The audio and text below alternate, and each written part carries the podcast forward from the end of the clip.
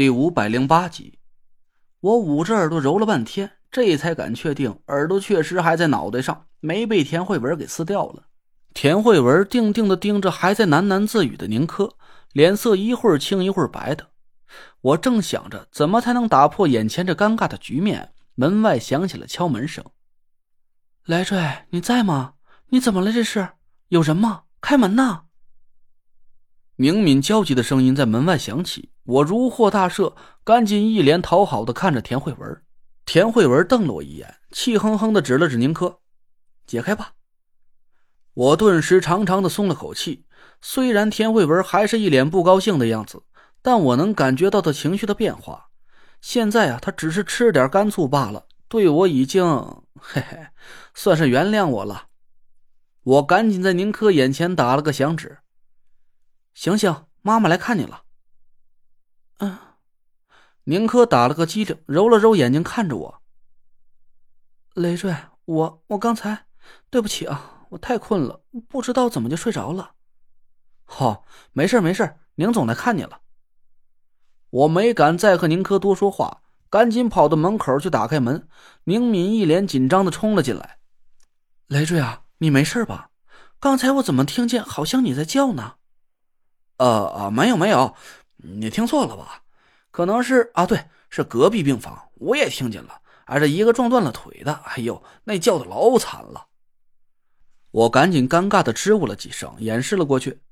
宁敏这才松了口气，他坐在床边和宁珂闲聊了几句。我讪讪的看了田慧文一眼，他故意翻了翻白眼，没理我。我没把刚才催眠宁珂的事说出来，这一来呢。我不想让宁敏和宁珂娘俩担惊受怕的，毕竟楚寒楼的最终目的根本就不是他们。楚寒楼给宁珂下煞，单纯的就是想给自己的外孙女唐果儿出口恶气罢了。要是他存心想害死宁珂，别说是我了，就连我师傅都未必能救得回宁珂的命。这二来呢，嗨，都不用我多说，我想大家也能猜得出来，刚才宁珂的那一通内心独白呀，是埋藏在他心底的秘密。既然是秘密，那就让他永远沉睡在宁珂的心里吧。一旦我把这件事说了出来，我想以宁珂那种好面子的薄脸皮，他非得臊得去跳楼不可。小柯呀，你想吃什么？让曹叔给你做点好吃的，好好补补身子。宁敏心疼的摸着宁珂的脸，两颗晶莹的眼泪从宁珂脸上掉了下来。妈，我吃不下，我的肋骨好疼啊。宁珂委屈的哭了起来，宁敏急的陪着他一个劲儿的掉眼泪。小柯啊，忍忍啊，这这断骨没伤着内脏已经是万幸了，且得个日子去恢复呢。老话不是说吗？这伤筋动骨一百天，哎呀，只能慢慢恢复了。宁珂含着眼泪说：“妈，对不起，我我怕是参加不了全国巡回赛了，我我。”宁敏拍着宁珂的手，一个劲儿的安慰他。田慧文在一边咬了咬牙，过了半天才冷哼了一声：“别哭了，我有办法让你参加全国巡回赛。”啊！一屋子人都惊喜的看着田慧文，我也瞪大眼睛看着他。田慧文横了我一眼：“看什么看？你不是会融蛊术吗？还用我教你啊？看他那膘肥体壮的样顶多有一个月就能活蹦乱跳了。”耽误不了参赛。哎哎，我我会我会。我咧着嘴，赶紧对田慧文点头。他低着头，不甘心的嘟囔了几句，又抬头看了看宁珂。别自作多情啊！我可不是可怜你，我就是……哼，你是我老公公司的车手，要是你拿不着全国巡回赛的冠军，他就没钱赚。我是心疼钱，才不是心疼你呢。一屋子的人都尴尬的看着田慧文，又回头看着我，我臊的脸都快烧糊了。这么明目张胆的争风吃醋，哎，我这个刀子嘴豆腐心的媳妇儿哟，就不能在别人眼前稍微给我留点面子吗？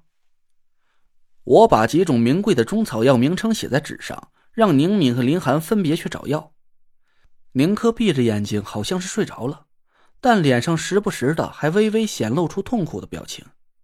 田慧文坐在窗户边，撅着嘴看着窗外。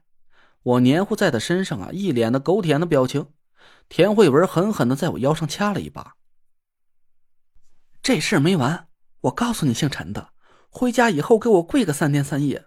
本姑娘不消气了，你就不许进屋。哎，得令！您要是不下旨，我就跪到您八十大寿那天。我赶紧嬉皮笑脸的逗他，田慧文这才破涕为笑，没好气的白了我一眼。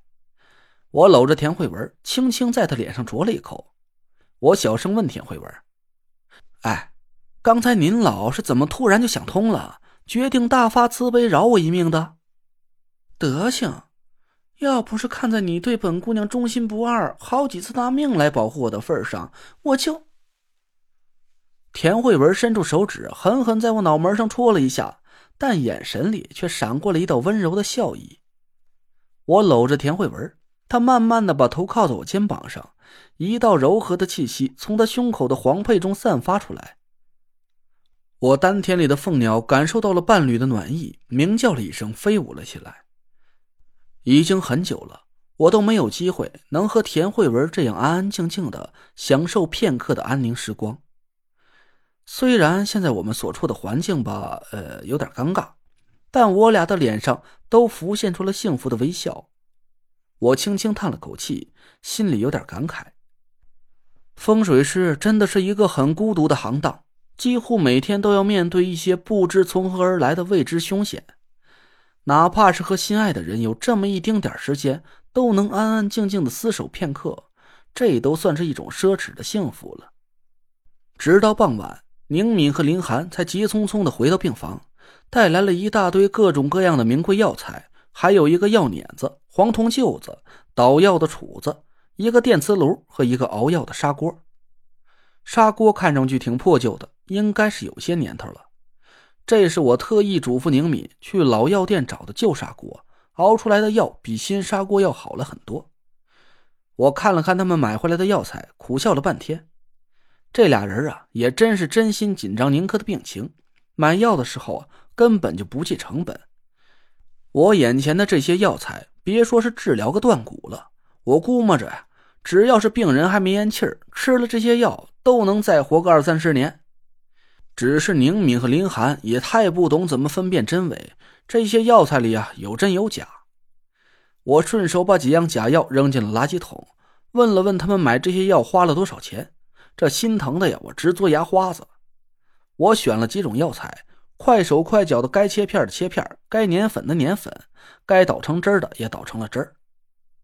我把电磁炉插好插头，把切好片的药材放到砂锅里，鬼鬼祟祟的看了看房门的方向。